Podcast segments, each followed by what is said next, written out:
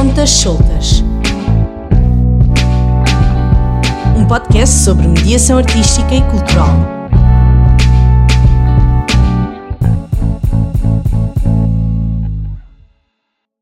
Sejam bem-vindos a mais um episódio do podcast Pontas Soltas. Hoje vamos conversar com duas profissionais do setor cultural e assim refletir um pouco acerca da questão como é que podemos envolver os públicos nas instituições culturais. A partir de diferentes processos de democratização e democracia da fruição e participação cultural, têm vindo a surgir diferentes projetos e organizações que repensam o espaço cultural ao se aproximarem das populações e das comunidades. Neste contexto, o termo público alarga-se e diversifica-se para públicos, pessoas com diferentes modos de pensar e sentir, valores e rotinas. E é nestes encontros cada vez mais íntimos com a cultura que surgem processos de inclusão, autoconhecimento e familiarização com diferentes práticas culturais e artísticas. E por isso mesmo, o perfil dos públicos destas entidades diversifica e alarga.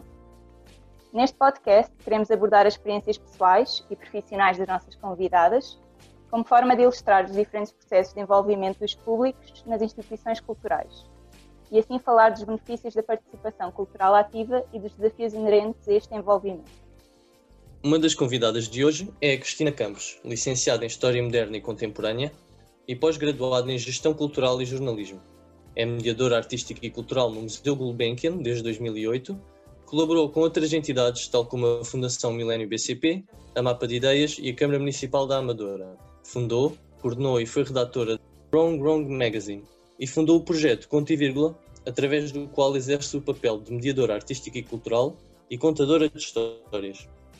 A outra convidada é a Sara Barriga Briganti, licenciada em Escultura, mestre em Artes Visuais e Património. Atualmente é subcomissária do Plano Nacional das Artes e membro do Grupo Projeto para os Museus no Futuro, do Ministério da Cultura. Já coordenou o Serviço Educativo da Casa das Histórias Paulo Arrego, o Museu do Dinheiro do Banco de Portugal foi consultora da programação do Teatro Viriato, concebeu e coordenou projetos de programação e gestão de públicos para o Instituto dos Museus e Conservação, concebeu e realizou atividades e projetos educativos para o CCB, Museu Gulbenkian e Museu do Chiado, e foi docente na Escola Artística António Arroio, no Instituto Piaget e no Instituto Superior de Ciências da Educação, entre outras coisas. Nós gostávamos de começar a nossa conversa com perguntas bastante específicas ao que estão a desenvolver neste momento. Portanto, a primeira pergunta seria para a Sara e é relativa ao Plano Nacional das Artes, que, segundo o que nós percebemos, quer transformar a escola numa instituição mais aberta e inclusiva, capaz de gerar modos diversos de ser e de interpretar o mundo e o outro, ao aproximar o diálogo entre a comunidade escolar, quer seja os alunos, os professores, entre todas as outras pessoas que estejam envolvidas, os artistas, as organizações culturais e outras coletividades artísticas. E assim sendo, qual será a importância deste diálogo múltiplo para que os alunos consigam desenvolver uma participação ativa na própria educação e na relação com as artes e o património? Bom dia, muito obrigada também por este convite. Tenho imenso gosto em participar uh, no podcast e partilhar convosco as minhas reflexões e também aprender com as vossas. Relativamente à questão que me está a colocar, acho que é importante dizer que hum, o Plano Nacional das Artes nasce fruto de um conjunto de outros planos e iniciativas anteriores uh, do governo, desde os anos 70, que pretendem uh, empreender de uma forma mais consistente a educação através das artes e da cultura na escola. Isto com um desígnio ainda superior, que é justamente a de cumprir a Constituição Portuguesa, que diz que todos os cidadãos têm direito a fruir e produzir não arte, mas a cultura e, e, as suas expressões. Nós começamos a trabalhar no plano justamente por aí, a tentar encontrar as fórmulas desses planos anteriores ao Plano Nacional das Artes e percebemos que esses planos se centravam muito dentro da escola e dentro das disciplinas cuja vocação é da educação visual ou artística, nas expressões do teatro, do, do, da dança, da música. Uh, e percebemos que esse fechamento da cultura e das artes dentro de uma disciplina e, por sua vez, dentro de uma escola que funciona como uma micro-sociedade, era sufocante. E consideramos que essa talvez fosse uma das razões que uh, ditou que esses planos não viessem a permanecer no tempo. Então, a nossa estratégia baseou-se nesta ideia: quebrar os muros que separam a escola da sociedade, porque se queríamos trabalhar com os cidadãos mais jovens nesta relação com as artes e com a cultura, e, sobretudo, pensando numa atitude cívica, numa educação para a cidadania, através das artes, não podíamos fechá-los dentro da escola. E que era essa relação com o seu entorno, com a comunidade, com os artistas, com os equipamentos culturais, com as autarquias, com a natureza, com o território, que iria desconfinar as artes na escola. Usar um termo que agora. e portanto. Mas isto assim não seriam só diálogos, seriam deslocações também e, e trocas, acima de tudo, não? E trocas e contaminações. No fundo, a arte não se exerce dentro de um laboratório fechado, ela dialoga com o mundo. E se as aprendizagens que queremos para os nossos alunos sejam efetivas, não é? Se queremos que realmente eles aprendam não só a memorizar, mas sim a agir na sociedade, então temos que os pôr em relação a essa sociedade. E, portanto, trabalhamos muito numa perspectiva mais construtiva do, do conhecimento, mais ativa e na relação com o meio. A ideia do plano é sempre territorializar as aprendizagens, relacionar as aprendizagens com os contextos e, neste caso, sempre os contextos da cultura e das artes em cada território. Desmistificando uma ideia que ainda existe e que nós combatemos uh, todos os dias, que é no meu sítio não há cultura. E isto é, não é uma verdade, não é? Todos os sítios, todos nós somos portadores de cultura.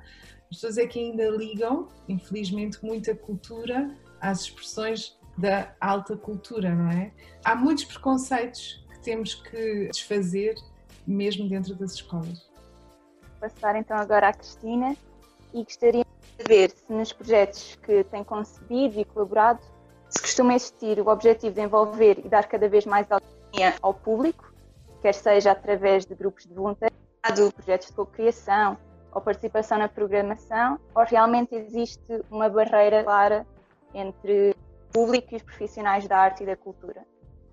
Bom, em primeiro lugar, muito bom dia a todos. Muito obrigada pelo convite e muitos parabéns pela iniciativa da criação desta associação, da APMAC. É, é extremamente importante que haja associações que se empenham efetivamente no reconhecimento, na dignificação e na profissionalização da nossa atividade, nomeadamente através da criação urgente de um, de um CAI, portanto, no âmbito das finanças, que haja esse reconhecimento institucional, de facto, da nossa, da nossa atividade até porque a não existência acaba por eh, ter efeitos bastante dramáticos e o exemplo mais recente disso foi efetivamente nos vermos excluídos enquanto mediadores artístico-culturais de podermos aceder à linha de apoio social que o governo lançou para os profissionais da área da, da arte e da cultura, precisamente porque muitos de nós estamos inscritos como outros prestadores de serviços, portanto, imediatamente ficamos excluídos.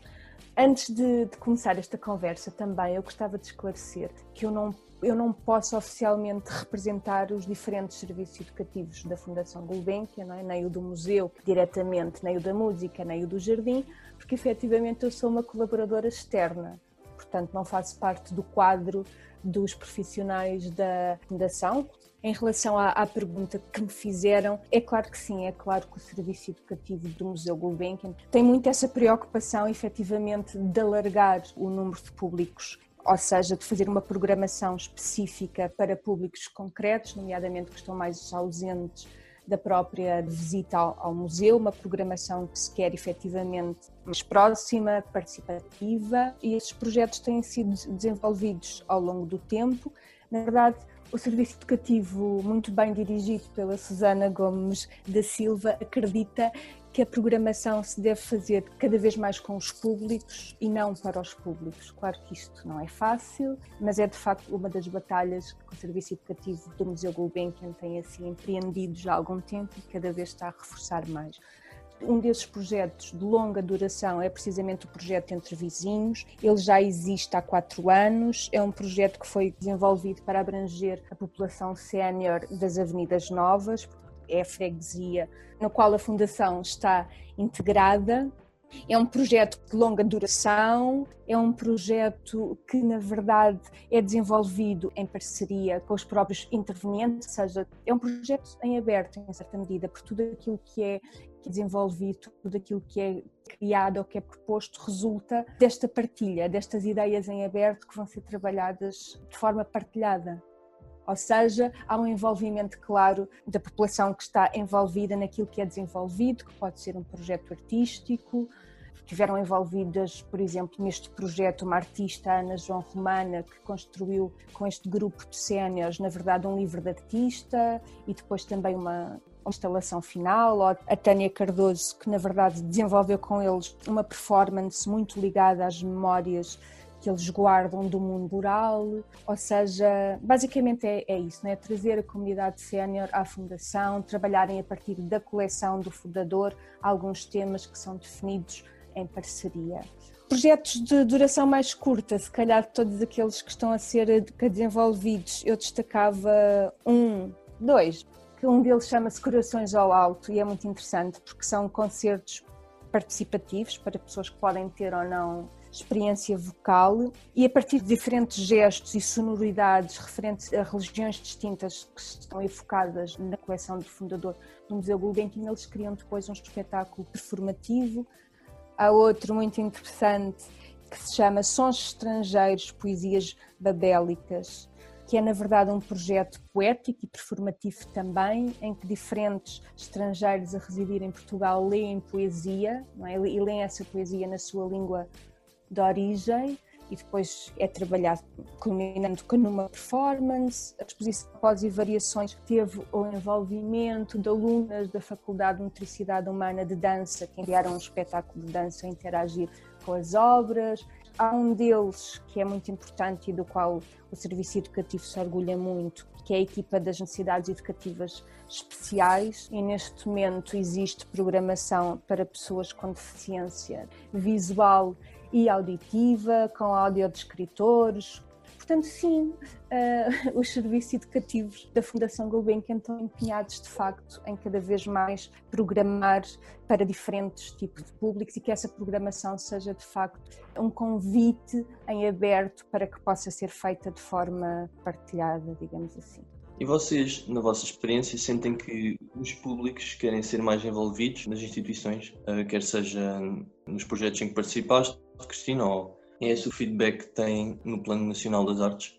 Bom, eu acho que apesar de todo o trabalho que tem sido feito, e é preciso fazer muito mais, ainda existe, e vou-me focar mais na, na, questão do museu, muito preconceito, muito distanciamento, muita rejeição, porque permanece a ideia de que o espaço museológico é, em certa medida, um espaço sagrado, intelectualmente superior e, portanto, tudo isto está ainda demasiado enraizado. Claro que são desenhados projetos específicos para envolver determinadas comunidades e, obviamente, que elas reagem muito bem, apesar de haver alguma estranheza no princípio, porque sentem de facto que tudo aquilo é feito e é projetado a pensar nelas, de forma a criar com elas uma relação mais mais direta, mais, mais consciente, mais duradoura com o próprio espaço museológico. Portanto, sim, claro que sim, os públicos querem estar mais envolvidos, mas isso, isso é um desafio muito grande, mas claro que, que, sim, que temos que continuar a batalhar para que isso aconteça cada vez mais. Eu, eu se calhar não, não vou falar assim diretamente pelos públicos, mas vou pensar um bocadinho convosco nessa questão, que é uma questão muito importante. Para os museus e todas as instituições culturais, é muito importante a sua relevância, ou seja, se não souberem ligar-se à sociedade contemporânea e a todos aqueles que vivem nela, é? nomeadamente todos os seus públicos, essas instituições passam a ser instituições que não servem à sociedade e se não servem tendem a morrer porque a velocidade contemporânea é muito, muito acelerada e tudo o que não tem um propósito desaparece e é substituído por outros. Portanto, a questão da relevância das instituições culturais prende-se com a maneira como elas se relacionam com o seu entorno. Mas não podem usar os públicos para justificar a sua relevância. Isto tem que ser uma relação verdadeiramente construtiva e participativa no sentido em que, para o fazer bem, os públicos têm que ser envolvidos desde o início. A instituição não deve pensar todo um projeto e depois dizer temos aqui o projeto e vocês têm que vir. Ou seja, nós não podemos olhar para os públicos como beneficiários de algo extraordinário que o museu quis implementar para os públicos, porque por vezes aquilo que o museu pretende não é aquilo que as pessoas procuram, necessitam. E há aqui este cuidado que é aquilo que vai fazer toda a diferença na construção de um projeto e na reação que os públicos têm a esse projeto. Porque as pessoas não se podem sentir manipuladas para que o museu possa uh, dizer que está a pensar nos públicos. Porque um, há aqui um lado que, se não for bem trabalhado, pode ser entendido como uma forma das instituições usarem os públicos em prol da sua suposta relevância social. E as pessoas são inteligentes, são sensíveis e vão se posicionar face ao espaço e face ao projeto de acordo com a forma como forem envolvidas. Portanto, se o, processo não for, como há pouco estávamos a dizer, com as pessoas e for só para as pessoas, tem um risco de correr menos bem, de não ter um, a mesma profundidade e até aceitação. Claro, exatamente, não é preciso que o projeto seja desenvolvido até em parceria, não é? Na verdade, que as pessoas também se sintam responsáveis, que o projeto seja, seja comum, sejam efetivamente envolvidas, que sejam escutadas, que se revejam depois naquilo que está a ser criado. Exatamente, e que, e que as suas histórias e as suas narrativas sejam significativas para si e para os outros.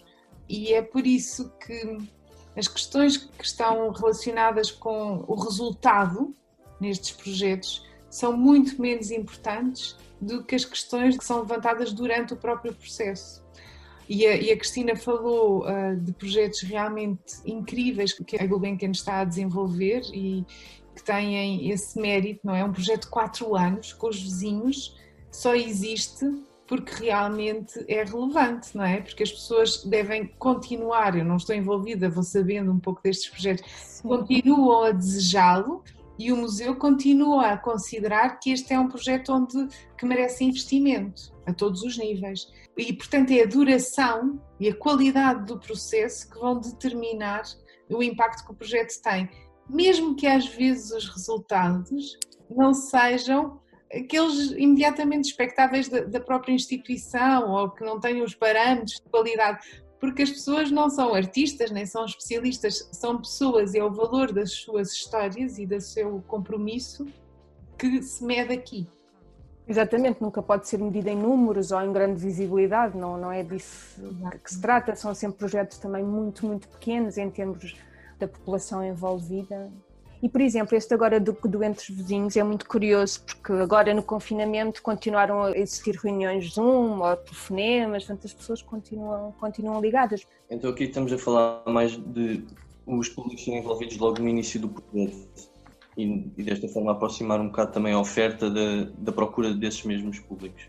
Mas, por exemplo, no, no meu sítio de estágio do ano passado também houve alguma dificuldade de envolver públicos séniores, porque muitos tinham aquela noção de ah, nós não percebemos nada disto, eh, este espaço não é para nós, e houve muitos que desistiram durante o processo.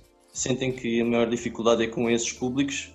Ah, aqui eu acho que hum, a dificuldade é construir projetos muito bem feitos que tenham o valor e tenham a capacidade de ir captar uh, esses públicos porque hum, para alguém que está nas suas casas, que tem as suas rotinas, que tem as suas vivências e até hum, as suas percepções sobre o que é que é o museu, o teatro, o que for, ah, não é líquido, não é imediata a sua vontade em participar em projetos. Até às vezes acham estranho, perguntam, mas o que é que o museu realmente quer de mim?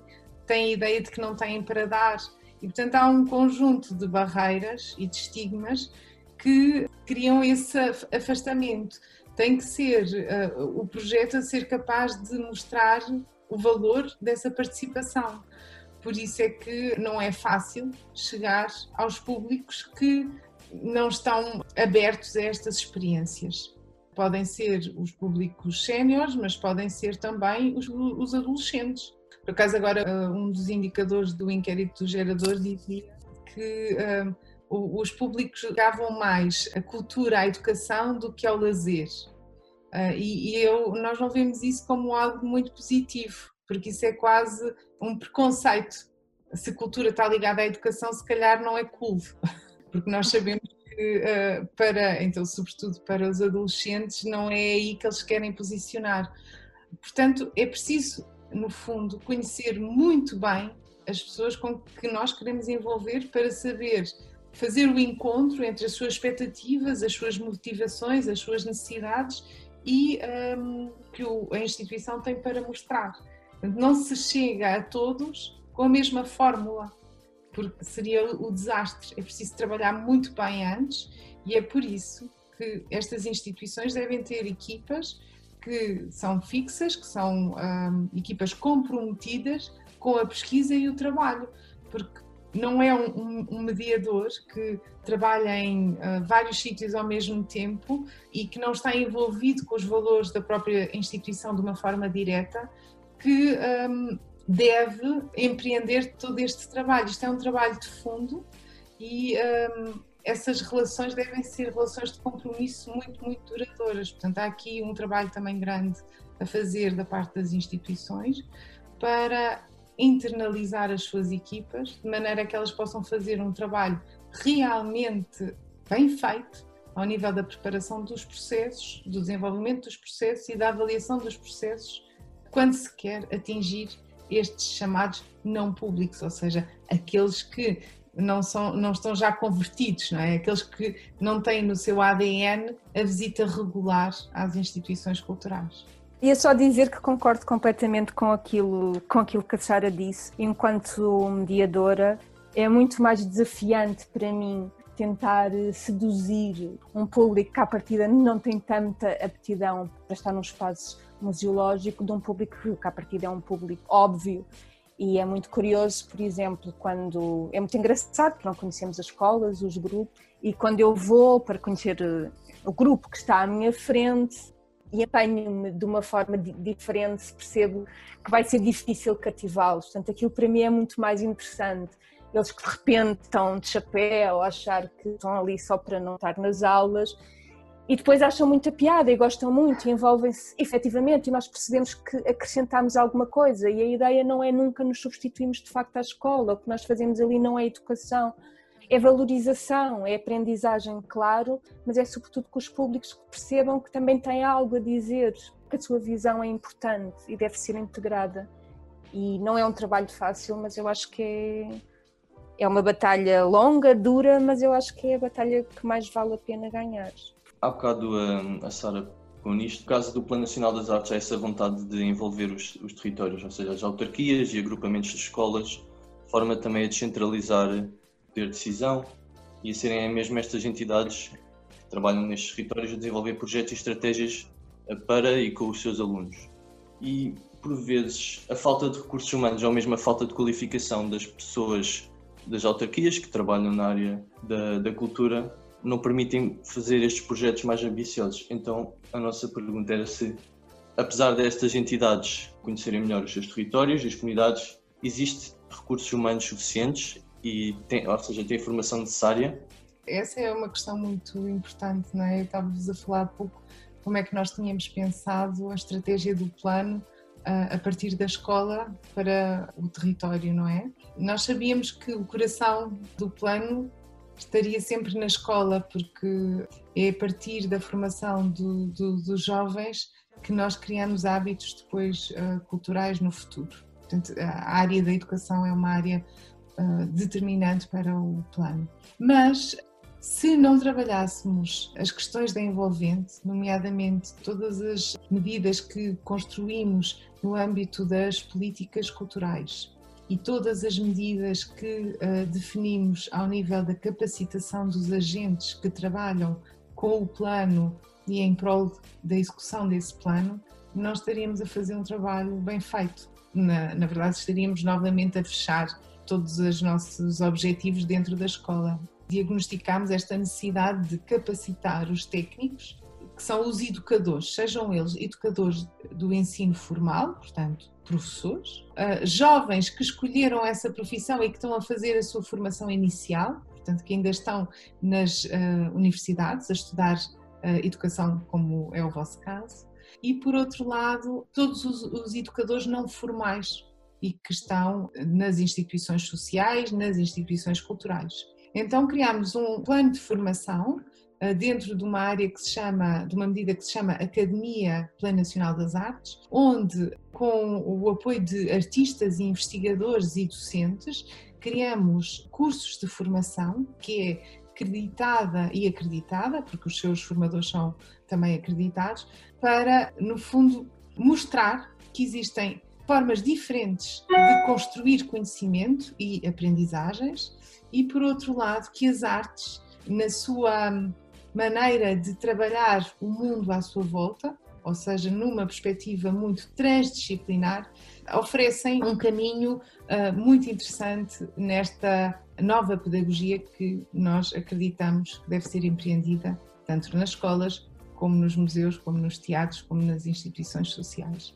Por outro lado, outra, outra área que uh, identificámos como fundamental era trabalhar as autarquias, é? porque as autarquias têm esta função de governação e administração do território têm as suas políticas educativas, têm as suas políticas sociais e as políticas culturais, mas elas são geridas muitas vezes de forma autónoma. E mesmo em muitas situações em que um vereador tem os cargos da cultura e da educação, nem sempre ele, ele trabalha de uma forma integrada estas duas áreas. Tem esses dois pelouros e trabalha-os de forma independente. Eu, aquilo que nós propomos é a criação de planos estratégicos, planos de ação, que façam a articulação da cultura e da educação. Mas para isso é preciso definir uh, o que é que é um plano estratégico nesta área, como é que ele se faz e como é que os municípios podem pensar em conjunto estas estratégias, ou seja, não fechar isto em fronteiras municipais, mas transgredir essas fronteiras para um pensamento intermunicipal. Olhar, partir do que é um nível mais macro para as situações, os contextos mais micro. E por isso estamos a desenvolver esta medida que começa por uma formação ao setor. Ah, é uma formação de longa duração, estamos a trabalhá-la com a Universidade do Minho e com as direções regionais de cultura e, obviamente, com as autarquias que quiseram aderir, e, eh, no fundo, eh, essa formação tem uma componente já de preparação da ação, e como é feita reunindo várias autarquias, já vai também promover a interligação das estratégias e das políticas. Mas as próprias autarquias sentem a necessidade dessa formação?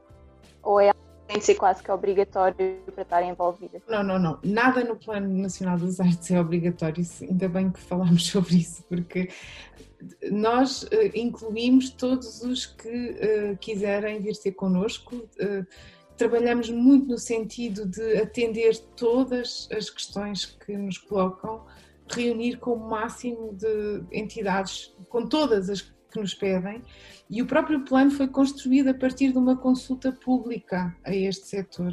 Ele não é produto de autores, de uma equipa. Ele é a maneira como essa equipa um, congregou as vozes daqueles que uh, foram consultados e, obviamente, uh, uma noção de estratégia e, e de visão que a equipa tem perante esses inputs. Mas é justamente porque consultamos o território que percebemos que as autarquias não é necessitam, desejam essa formação, porque essa formação é uma carência e então, ah, porque percebemos que aqui havia um campo de ação, desenvolvemos esta medida. Como vos disse há pouco, nós não trabalhamos sozinhos, porque senão não conseguimos fazer nada. A nossa escala não é uma escala do local, é uma escala nacional, ou seja, a ação tem que ter esse impacto nacional e, portanto, nós precisamos de todos connosco. Queremos que exista uma visão comum, mas que as práticas sejam aquelas que fazem sentido em cada um dos territórios. Portanto, é, é sempre esta perspectiva de, de troca e, e, não de hum, manipulação, no sentido mais negativo que esta palavra tem. Passando para a Cristina, na tua opinião, as instituições têm recursos humanos suficientes para realizar estes tipos de projetos ou depois cabe muito à contratação de colaboradores externos? Bom, na verdade, as instituições dispõem de colaboradores tanto internos, portanto, que fazem parte do quadro, como externos, com, com, grande, com grande capacidade. O que acontece é que sempre que é possível e preferencialmente são integrados os mediadores da casa. No caso do Museu Gulbenkian, são duas mediadoras que são contratadas, que estão lá full time, e depois, consoante as características de cada projeto, são escolhidos mediadores, tendo, tendo em conta as suas, as suas características pessoais, que se entende que se adaptam ao projeto em causa. Portanto, sim, existem colaboradores qualificados, não são envolvidos, acredito, o número de colaboradores desejável, porque isso implica muitos gastos que, de facto, as instituições não, não podem suportar. Porque, na verdade, o, o financiamento é o grande problema, a grande questão inerente, de facto, ao desenvolvimento e à criação destes projetos que não se traduzem numa grande visibilidade em termos de, de números ou numa grande visibilidade pública, de facto, da sua existência. No entanto, assim como o projeto é concebido, assim como o projeto é pensado, uma das primeiras coisas que se tem atenção é precisamente o número de colaboradores que se podem envolver nesse projeto, mas nunca um número muito por aí além, porque a natureza dos próprios projetos também não é essa. Segundo a vossa experiência, existe alguma parte que costuma mostrar maior resistência à implementação dos projetos participativos ou todos demonstram resistências diferentes, quer sejam os participantes, as instituições, os artistas ou as autarquias? Eu diria que não, nós não podemos ver as coisas nesse prisma. Não, as resistências uh, não têm um foco, depende do projeto que é colocado, do contexto, da circunstância, do momento em que ele é feito. Porque senão estávamos a cristalizar uh, o problema, e ele é um problema dinâmico. Por vezes são as autarquias, por vezes são os participantes, por vezes são as próprias instituições. E eu acho que isso é uma das características do mundo que nós estamos a viver. Não podemos dizer o problema está aqui. Não, o problema está sempre em todo o lado, assim como a resolução também está em todo o lado. E é essa visão dinâmica que a instituição deve ter e até perspectiva, no sentido em que deve antecipar de onde é que vai virar o problema é aí que se resolvem as coisas, não é uh, na ação, é na preparação da ação. Porque as reações e, e as recusas vêm sempre de todo lado, não é? Nós temos que saber convencer que este é o caminho uh, e prepará-lo muito bem. Sem essa preparação não vamos conseguir. É como, só para ilustrar esta ideia, há, há, em 2003 eu fui convidada pelo Miguel Honrado, na altura diretor do Teatro Viriato, para fazer um trabalho de relação direta com as comunidades à volta da cidade de Viseu e em Viseu. E porquê? Porque aquilo que era a ambição deste teatro e deste programador, diretor, era trazer para Viseu as perspectivas mais contemporâneas da dança, da música e, da performance em geral. Ele sabia que se trouxesse essas propostas que têm imensa qualidade, imenso valor e que iam, no fundo, levar os seus públicos para um outro patamar de relação com o mundo, e é esse o papel de um diretor, é encontrar, criar um confronto com a realidade que nos torna diferentes daquilo que nós conhecemos nós próprios, nos torna diferentes ele sabia que não podia fazer isto se não houvesse uma preparação ao nível do trabalho com as comunidades. E, portanto, numa altura em que os teatros não tinham áreas de programação específica para os públicos mais jovens, havia muito pouco. Ana Menezes trabalhava na altura no Teatro do Campo Alegre e uh, havia alguma experiência na Gulbenkian, portanto eram, contavam-se pelos dedos os, as instituições culturais que tinham uma área de programação para os jovens e a infância e as famílias, O Teatro Viriato diz: não, para eu ter uma programação de rasgo, vou ter que ter uma área de mediação e educação, de maneira a que consigamos aproximar os públicos, até aqueles mais conservadores, mais resistentes, com estas propostas que uh, vão exigir uma abertura para a qual nem toda a gente está preparada.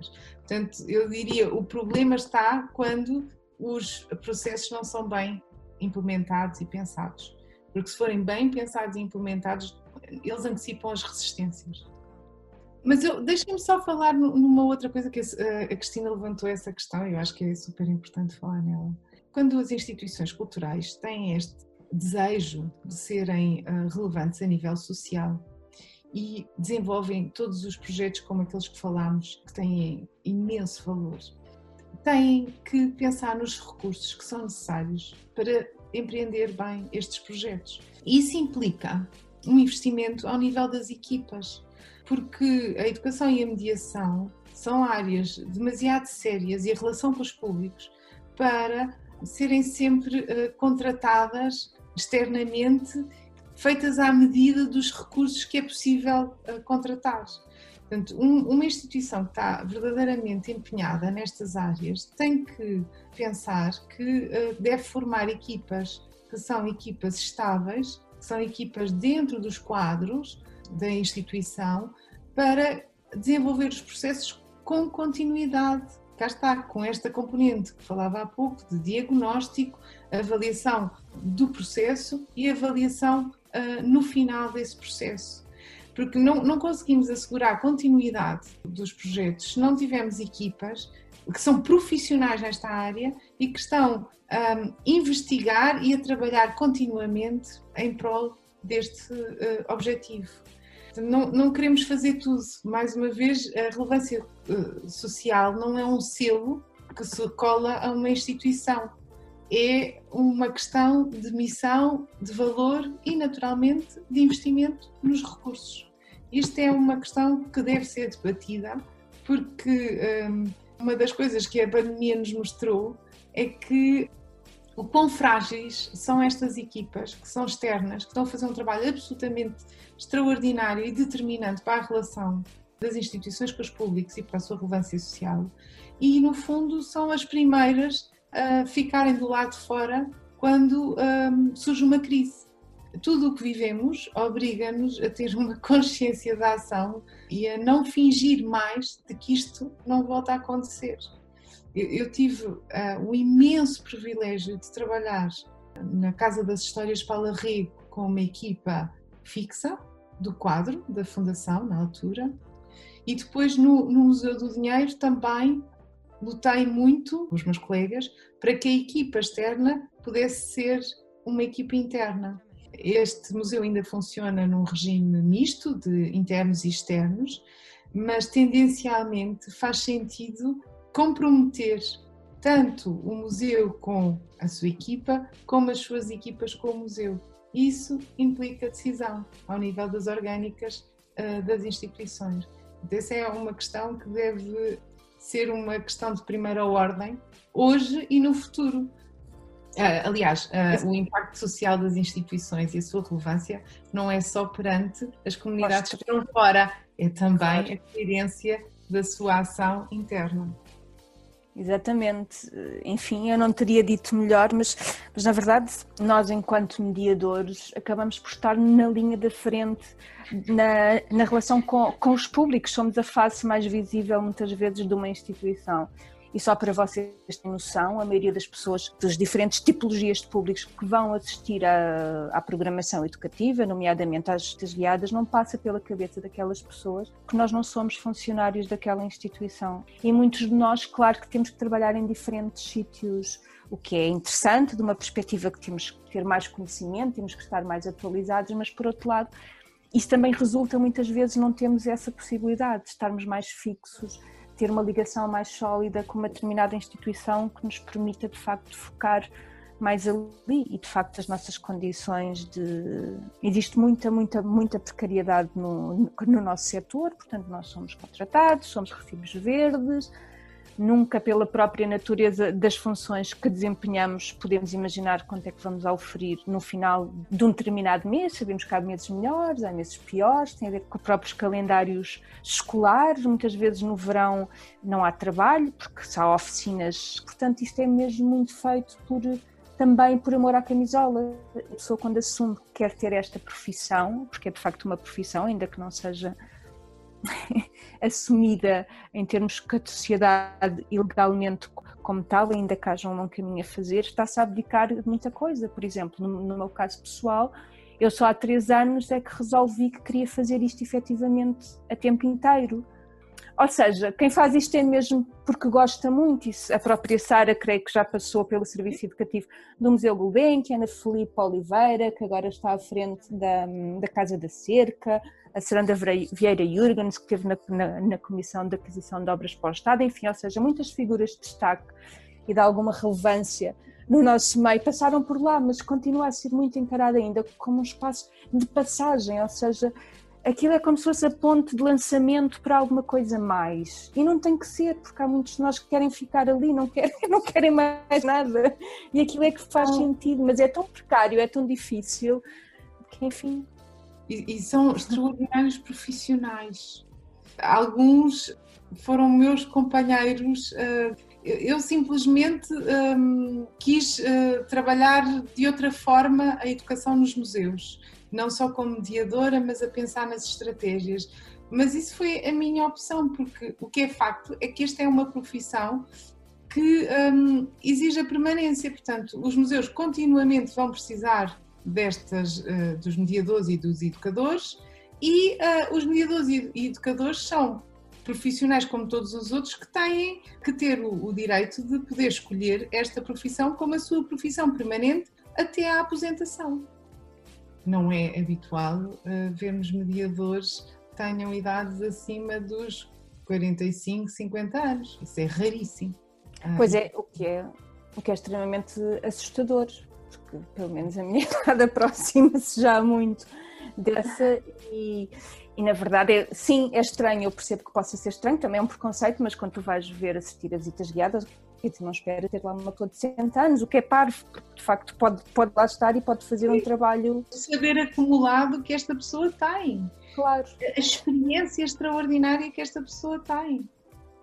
Mas pronto, é, no, fundo, no fundo é isso, é a precariedade imensa que está, que está relacionada com a nossa atividade, quer dizer, é-nos exigido tudo, nós somos constantemente avaliados, não é? porque somos avaliados pelo público, quer dizer, que nos apercebemos se o público está a interagir, se responde positivamente aos desafios. Durante muito tempo houve períodos de avaliação com inquéritos internos que eram dados aos professores extremamente longos, ou seja, nós somos constantemente avaliados.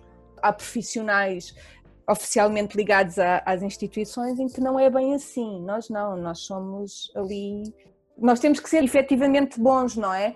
Bons nos conhecimentos que temos, na relação que conseguimos constituir com o público, temos que estar sempre a estudar, a atualizar-nos, porque as posições vão mudando, a oferta programativa em termos de visita também vai sendo diferente, portanto é exigido efetivamente um, um empenho constante. E pronto, e depois muitas vezes não temos o conhecimento que devíamos ter, como a Sara disse, por isso é que é importante também a criação da vossa associação e que de facto nos empenhemos e possamos batalhar de facto por um futuro em que tenhamos aquilo que nos é devido. E atenção que a Fundação Gulbenkian, até com estas questões da, da pandemia e tudo mais, teve um comportamento até de, de exceção relativamente a, a outras instituições do país que foram muito, muito faladas na comunicação social, como a Fundação de Serralves, a Fase, Casa da Música, mas eh, a nossa situação é sempre extremamente precária, de facto. E somos nós que damos a cara. Peço desculpa, acho que já estou a falar um bocadinho mais. Não, eu acho que isso é ótimo porque é mesmo nessa realidade que nós queremos intervir, portanto, acho que é sempre bom ter mais uma voz a discursar sobre esta realidade, não é? Uh, ok, então, há bocado a Sara estava a dizer que decidiu uh, ir para um caminho que poderia implementar diversas estratégias e pensar nas estratégias. Portanto, eu gostava de perguntar que ao assumirem um papel de, de liderança nestes, nestes projetos, portam-se com a possibilidade do projeto perder a qualidade que vocês estavam a pensar inicialmente, ou seja, ir perdendo o rumo, ou é realmente isso que vocês pretendem, que ele assuma o seu próprio rumo e que vá desenvolvendo autonomamente. A qualidade tem sempre a ver com o impacto que o projeto tem na vida das pessoas. E quando falo de impacto, falo na duração, na memória que esse projeto cria e nos reflexos que esse projeto tem na maneira como as pessoas uh, se relacionam com o mundo uh, a posteriori e, e também no, durante. E aí é que nós medimos a qualidade. Ou seja, não é qualquer coisa que seja visível. Uh, a apresentação de um resultado é sempre uma, um momento de celebração, é muito importante é, faz parte de um ritual, não é? De, até muitas vezes é coletivo, não é? Uh, e, e, ele é importante, mas não é o mais importante. Assim como não é o mais importante nestes, eh, nesses proje projetos o número de pessoas, tudo o que são questões quantificáveis. Uh, então, o, o, Plano Nacional das Artes, uh, percebendo esta situação, também criou uma das medidas que está relacionada com o impacto cultural das organizações e o que pretende é encontrar formas de medir uh, este impacto, traduzindo em números. Isto é algo bastante complexo que não está feito mesmo a nível internacional e que mostre a pegada cultural, vamos uh, uh, compará-la à pegada ambiental, como se fez, a pegada cultural que uma instituição tem ou seja, uma instituição tem tanta relevância para a sociedade quanto maior for a sua pegada cultural. E, portanto, como, a, grande questão é como é que se mede a qualidade destes projetos. Mas não, não é certamente só pelo resultado, nem só pelos números, mas sobretudo pelos impactos do processo. nós não estamos muito preocupados com a qualidade dos projetos mas sim com um, a forma como eles tocam as pessoas. E neste sentido, temos estado uh, muito em linha e a, a, acompanhar o trabalho que uma outra área da Gulbenkian desenvolve, que é o programa Parties, e que já está mesmo muito uh, centrado nessa relação entre arte e sociedade e eu acho que começam a surgir, começa a surgir de facto muito esta consciência e há, há muita coisa a fazer e, e, há muita gente interessada eh, nessa relação. Há aqui um, um outro perigo que é o de instrumentalizar a arte ao serviço da, da sociedade. Não é isso que pretendemos. O que pretendemos é que a fruição artística seja tão transformadora uh, e tão impactante que transforme os modos de ver e de ser das pessoas. E isso é fácil de explicar, não é? Tantas vezes que vamos ver um, uma peça de dança, ah, uma música e saímos de lá a outras pessoas. É isso que nós queremos mostrar, que a arte nos transforma e transforma as nossas visões. E um, porque a arte contemporânea trabalha as grandes questões ou as questões mais fraturantes da sociedade, nós uh, também defendemos que é o confronto através da arte com essas questões que vai aproximar as pessoas do conhecimento. Isso é um trabalho, por exemplo, que museus, alguns museus estão a fazer muito bem e acho que a Gulbenkian tem também tido esse papel de frente quando, no fundo, através da arte islâmica, nos aproxima dessa cultura e desmistifica um conjunto de preconceitos que são gerados por os conflitos todos que se têm vivido no mundo uh, recentemente. Quando convida refugiados para mediar a exposição, refugiados que uhum. Vêm das culturas de onde são originários aqueles objetos e nos mostram o que é alguém que pertence a essa cultura a falar sobre aquele objeto. Isto é um, mete-se depois na criação de empatia, que é outra das áreas muito importantes na, na mediação, que é esta capacidade de levar o outro a um, compreender melhor e colocar-se nos sapatos de um membro dessa outra cultura. Portanto, é, é nestas linhas de aproximação, através do confronto, mas não para criar conflitos, pelo contrário, para criar aproximações. Então, essa, essa área é muito importante, é aqui que depois também se mede a qualidade dos projetos. Conseguiram ou não conseguiram atingir? As pessoas mudaram ou não mudaram as suas percepções? Como é que elas depois daquela situação, vão lidar no seu dia a dia com essas problemáticas? São elas agentes da mudança no seu meio? São estas questões que nos permitem avaliar a qualidade dos processos. Olha, estava-me a lembrar, a Sara falou desse exemplo em concreto, eu tive a oportunidade de, de assistir a essa, a essa, visita para os refugiados, em que cada um deles foi convidado a escolher uma obra com que se relacionasse na coleção do fundador. E, e, a forma de olhar, o modo de ver foi, foi completamente diferente, é, é, impressionante, isso é extremamente enriquecedor, mas estava, o que, eu, o que eu queria reforçar é que mesmo no contexto das visitas ditas normais, da programação regular, e nós temos no, no serviço educativo do, do museu uma visita há cerca de dois anos que se chama Entre Lugares, Entre Culturas, cujo o objetivo é precisamente fazer essa, essa ligação entre a interculturalidade, perceber de facto como é, que, como é que as referências culturais identitárias de uma determinada comunidade depois acabam por ser incorporadas ou refletir-se noutras, mas nós podemos fazer esse trabalho no dia a dia com as visitas mais regulares, digamos assim, por exemplo, eh, quando na sala de arte islâmica eu costumo sempre, em determinado momento, ler um excerto do Alcorão ou, ou passar lá alguém do grupo para que, para que o leia. E eu acho que isso é importante, também é importante falar da presença islâmica na Península Ibérica, como de facto eles, em termos religiosos, até foram extremamente tolerantes com muitas das, das inovações técnicas que até que depois culminaram no grande evento já não se deve chamar descobrimentos, mas enfim, que eles estudam na escola, se calhar não da forma como deveriam estudar, mas enfim, têm conhecimento disso para desmistificar de facto esse preconceito que ainda existe em relação aos muçulmanos, ao Islão, que são violentos, que são bombistas, que explodem tudo, ou seja, é um trabalho que nós podemos fazer no contexto das visitas e da programação mais normal, não forçando, obviamente, mas tentando aqui também fazer isso, porque é importante no caso de projetos de cocriação, já ouvimos falar artistas de teatro em que, por exemplo, envolver os públicos na, na criação acaba por ser às vezes frustrante. Portanto, gostávamos também de saber esse, se existe, se deve haver um limite ao envolvimento da, dos públicos. Eu acho que a tipologia dos projetos tem que ser pensada de início, não é? E é um determinado artista faz um projeto a pensar que vai envolver a comunidade ou então não faz. Se a ideia é envolver a comunidade, obviamente que ele tem que ponderar o, que é que isso implica, não é? Tem que adequar, o, não é adequar, eh, mas tem que haver aqui um espaço de partilha entre o, o artista, entre o público e entre aquilo que depois se quer mostrar como sendo um projeto comum.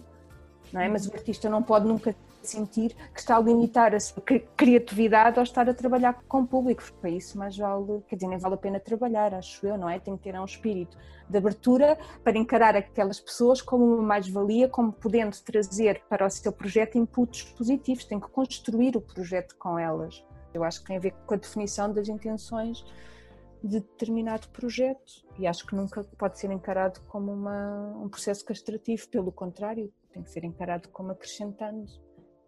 Ah, eu, eu, concordo totalmente com o que a Cristina disse, acho que é, é mesmo isso. Acrescentaria só uma outra camada que é a pergunta que cada instituição ou artista tem que fazer a si próprio sobre o seu lugar de autoridade naquele processo porque fazer uh, um trabalho que implica a participação e a colaboração de outros significa que uh, se perde essa autoridade e se trabalha numa perspectiva mais horizontal de colaboração, não é? Em que todos participam e o resultado é construto de todos. É preciso uh, sermos mais humildes nesses papéis e aceitarmos que num processo participativo não se pode controlar resultado. Portanto, eh, mais uma vez, volta àquilo que disse no início: ou se quer ou não se quer. Quando se quer, não se pode ir só até meio, temos que ir até ao fim das coisas, temos que ser honestos, não estamos a envolver os outros para benefício próprio, estamos a, ouvir, a envolver os outros porque verdadeiramente queremos envolvê-los. E isso implica a perda de controle, a perda de poder, a vulnerabilidade, porque as pessoas colocam as instituições em questão. E isso é salutar. Isso significa só que uh, somos críticos e estamos a evoluir, não tem nada de mal. Nós temos que ver este lado do, do confronto como algo, algo, muito positivo, Aliás, se não existir conflito, não existe aprendizagem. Porque se nós estivéssemos todos em paz com tudo, não tínhamos necessidade de evoluir e, portanto, estagnávamos. Eh, essa não é a perspectiva da, da sociedade. Nós queríamos agora passar a pergunta final, que é a pergunta que temos feito em todos os podcasts. Porquê é que o setor cultural precisa de mediação artística e cultural? Justamente porque hum, agora vou falar mais do, das artes até do que a cultura. As artes têm códigos muito específicos e a interpretação de uma obra de arte, a interpretação crítica, não é só feita a partir do, da contemplação, de uma atitude contemplativa ou do deleite. Cultura e as artes trazem dentro de si um manancial de informação muito vasto e que deve ser olhado de diferentes formas, até através de diferentes vozes, diferentes tipos de mediação. Ou seja, a obra de arte, como nós a entendemos hoje como um início de um processo crítico, não pode ser só contemplada de forma passiva. Se tiver uma mediação, ela certamente vai questionar as pessoas de uma maneira mais profunda. Portanto, a mediação uh, e a educação estão neste lugar para aprofundar as relações e, sobretudo, para evitar aquela postura de ah, eu não gosto de arte contemporânea, eu não percebo nada, aquilo não me diz nada, ou isso eu também fazia. No fundo, estes lugares uhum. comuns todos que tantas vezes ouvimos nos museus, não é, Cristina? Chegam ao museu e, e negam logo tudo aquilo à partida porque a arte contemporânea também tem essa finalidade de confronto e ninguém gosta de ser confrontado com aquilo que não consegue interpretar uhum. sozinho. Então a mediação surge como uma estratégia de pôr duas partes que estão em conflito ou que estão separadas num lugar de contacto. Portanto, a mediação aproxima, não cria respostas, porque o lugar de, da cultura não, não é só o lugar de uma resposta certa. Eh, ou seja, não queria a resposta, queria muitas respostas, muitas propostas de apropriação e, sobretudo, mostra que isto tudo é muito complexo, que uh, a função de, de, mediar e de educar é extremamente complexa e plural, não se uh, confina numa fórmula, numa receita. Pelo contrário, exige investigação constante. Eu, quando me colocam esta questão, acabo sempre por me lembrar do conceito que Humberto Eco criou, precisamente na década de 60, com relação ao surgimento da arte contemporânea, que é a questão da obra aberta. E esta questão da obra aberta está diretamente relacionada, efetivamente, com a necessidade que existe do público completar a obra de arte, do público interagir com ela, portanto, de todos os espectadores lhe atribuírem um significado, se apropriarem da obra de arte. E o que aquilo que o mediador faz é precisamente potenciar essa aproximação à arte, essa desconstrução da sua estranheza, que é meio caminho andado para a sua rejeição. Portanto, é estimular a curiosidade do observador, é estimular a sua criatividade, a sua vontade de conhecimento, não só sobre a arte, sobre o artista, sobre o próprio mundo e sobre ele próprio, não é? O lugar da mediação eu acho que é muito um lugar de estimular a inquietação, como sendo algo positivo também refiro várias vezes em contexto de visita, o, cito o artista Rui Chaves, que ele diz que a obra de arte deve ser como uma lâmina afiada, deve ser como um murro no estômago, ou seja, nos deve perturbar, nos deve inquietar, nos deve fazer sair da nossa zona de conforto. Isso é que é bom, isso é que é interessante, isso é que é positivo e também a forma como cada um de nós de facto lida com a obra de arte, que é uma ligação sempre em aberto e não é a mesma coisa nós, nós olharmos, vermos e interpretarmos uma obra hoje em dia como daqui a 15 anos, porque nós já não vamos ser os mesmos, as nossas experiências são outras, os nossos contextos de origem também efetivamente acabam por se refletir na forma como nós vemos. Portanto, o espaço de cada mediação é como eu disse, é um espaço de inquietação, é um espaço de dúvida, de estimulação, é uma atividade extremamente importante. Na verdade, nós acabamos por estar na linha da frente na ligação da instituição com o público, nós somos uma das faces mais visíveis dessa relação e é por isso que temos mesmo que batalhar por um maior reconhecimento da nossa cidade e ainda bem que a vossa associação criou e, portanto, todos juntos vamos a isso e haveremos de conseguir progressos significativos. Terminamos assim mais um episódio do nosso podcast, hoje com Cristina Campos e Sara Barriga, numa conversa sobre as diferentes valências da participação cultural ativa, uma das pontas soltas que tentamos desmistificar. Até ao próximo episódio. Obrigada!